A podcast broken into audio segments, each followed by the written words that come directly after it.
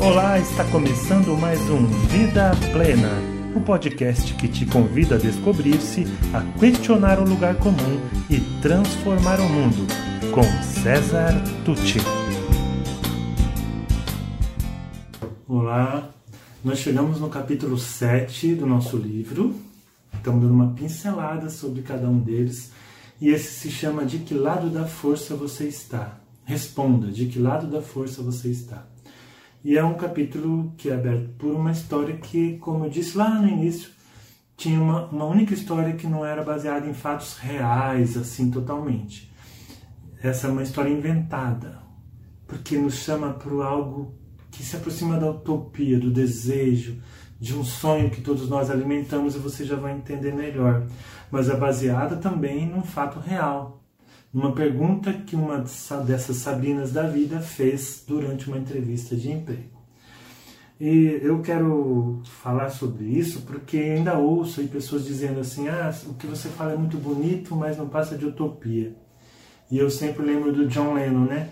You may say I'm a dreamer, but I'm not the only one. Imagine, você pode dizer que eu sou um sonhador, mas eu não sou o único. E eu sei que não sou. Tem muita gente jovem pensando num mundo melhor que nós desejamos. Tem muita gente da minha idade trabalhando por isso. Tem gente mais velha que eu, muitos pensadores importantes trabalhando nessa direção. Esse é o caminho, porque é o caminho que nós desejamos. Então a gente vai chegar lá. E a utopia serve para isso, para nos fazer caminhar na direção dela. Então eu vou ler esse capítulo porque eu não quero que nada se perca aqui, tá? Vou fazer diferente hoje, eu vou ler. Finalmente chegou o dia. Às quatro e meia da manhã, ela já estava de pé. Não tinha fome, mas comeu alguma coisa por insistência da mãe.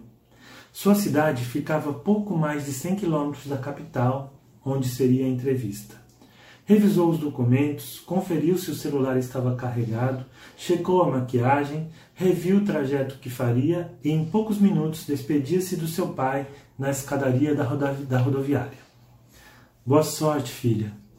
Seja apenas você, disse ele com aquele aperto no coração, solicitando ao motorista do Uber logo depois que retornasse pela mesma avenida por onde vieram. Ela embarcou ainda sonolenta Poltrona 15, na janela. Às 5 horas e 30 minutos, seu ônibus deixava o centro da cidade para pegar a estrada logo mais. O céu ainda estava escuro, mas a ansiedade não permitiu que ela voltasse a dormir. Ainda trocou mensagens com a mãe, tentou, tentando tranquilizá-la. Era a primeira vez que ia para São Paulo de ônibus sozinho, sozinha, desde que o pai vendera o carro. Colocou os fones de ouvido e começou a respirar profundamente, como havia aprendido nos vídeos sobre meditação. Linha azul, depois linha verde e por volta das 8h35 desembarcou em uma estação do metrô na Avenida Paulista. Acionou o Google Maps para não errar o caminho. Muita coisa passou pela sua cabeça enquanto caminhava. Ela havia se formado há poucos meses. Tinha um emprego comum em uma empresa pequena da sua cidade. Gostava das pessoas de lá, mas procurava oportunidades de crescimento na sua área de interesse. Aquela entrevista nasceu de um contato pelo LinkedIn, quando ela menos esperava. Era uma empresa que estava chegando ao Brasil e procurava jovens talentos. Atravessou o conjunto nacional, desceu algumas quadras em direção aos jardins Observou muitos moradores de rua e surpreendeu-se com tanta sujeira nas calçadas. Achou graça das pessoas tomando café com bolo de pé, servidos por ágeis ambulantes que quase caíam do meio-fio. Seu coração já não cabia no peito quando, às 8h50, deixava-se fotografar pela moça da portaria, tomando o elevador mais próximo que a conduziria à sala de entrevistas cinco minutos antes do horário marcado. Uf.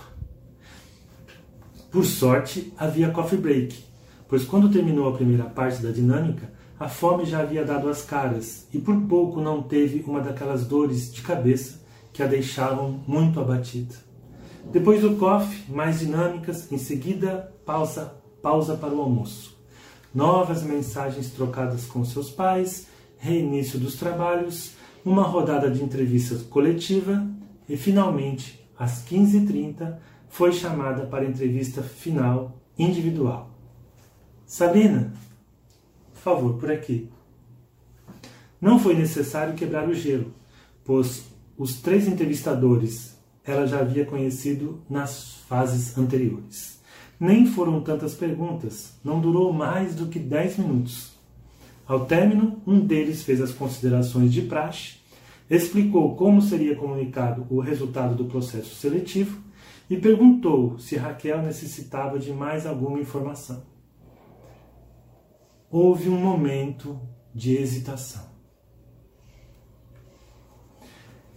Ela estava vivamente impressionada com a imponência das instalações e o profissionalismo dos que conduziram o processo seletivo até ali. Sabia que aquele era o momento em que deveria concentrar-se em impressionar positivamente os entrevistadores e que deveria simplesmente agradecer a oportunidade. Mas, depois de horas sendo avaliada, observada, medida e analisada, ela sentiu que não faria sentido sair dali como se fosse um objeto em exposição, em vias de ser adquirido, descartado, guardado em um depósito ou enviado para outra galeria. É. A neurociência vem comprovando que nosso cérebro toma decisões antes mesmo que a gente se dê conta de que foram tomadas. Ele escaneia o ambiente, analisa as reações e expressões alheias, interpreta sinais, faz conexões emocionais baseadas em crenças e experiências já vividas, processa e reprocessa informações lógicas, aplica os recursos instintivos e intuitivos tudo em frações mínimas de tempo. E por isso nem sempre conseguimos explicar cartesianamente por que reagimos desta ou daquela maneira. E foi assim que aconteceu com a Sabrina. Então ela responde: Sim. Para falar a verdade, eu tenho uma questão importante que ficou mal esclarecida. Eu bem que procurei no site da empresa, mas não encontrei. Então aproveito a oportunidade para perguntar: Quais são os valores da empresa? No que ela acredita? Que causas ela abraça? Desculpem, mas eu preciso saber para poder avaliar se aceitaria trabalhar para ela caso seja uma das escolhidas. No ônibus de volta para casa, ainda agitada, ela não saberia dizer se fez a coisa certa. No entanto, estava orgulhosa de ter feito o que achava ser a coisa certa. Se tantos desejavam mudança, era preciso agir na direção da mudança. E ela sentia no fundo do seu coração que tinha dado um grande passo. Lembrou-se do professor de filosofia no primeiro ano da faculdade que começava as aulas sempre com a mesma pergunta: Por que criamos um mundo que não desejamos? E acrescentou: por que não passamos a ser a mudança que desejamos no mundo? Ah, Gandhi sorriu do andar de cima e ela, Sabrina, finalmente adormeceu. Eu gosto muito dessa história. Confesso que quando eu a criei, no final, esse final que a, gente vai criando a história, a história também vai conduzindo a gente. Eu me emocionei muito nesse final, imaginando a Sabrina ali orgulhosa, assim, eu perguntei o que eu queria perguntar, porque, poxa, se eu quero um mundo melhor, eu tenho que questionar, eu tenho que me posicionar. Então, a importância desse capítulo, meus amigos e meus jovens amigos, é, eu digo para os jovens, sabe, jovens, eu reconheço em vocês essa geração que está no que a gente chama do, do meme verde, né, da, dinâmica da espiral, que é é mais inclusivo, mais equalitário, busca mais justiça, oferecer oportunidade a todos, o respeito às diversidades, que luta contra a ideia do, da exploração pela exploração do ser humano, contra a degradação do meio ambiente em nome do lucro.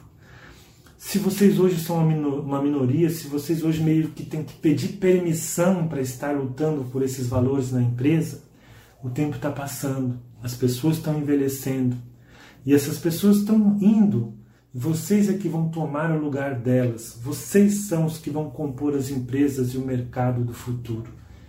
Então, o que hoje exige um grande esforço para abrir caminhos, para abrir trilhas, depois servirá de caminhos e de trilhas para muitos que, como nós, também acreditam, que também são sonhadores como nós, dessa que não é uma utopia, é um sonho que nós faremos acontecer.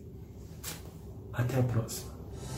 E se você gostou desse podcast, conheça mais sobre o meu trabalho pelas mídias disponíveis em www.cesartucci.com.br. Sou especialista em desenvolvimento humano, autor do livro Faz Sentido para Você? Criador do projeto Educar para a Vida Plena e acredito que juntos podemos construir o mundo melhor que tanto desejamos.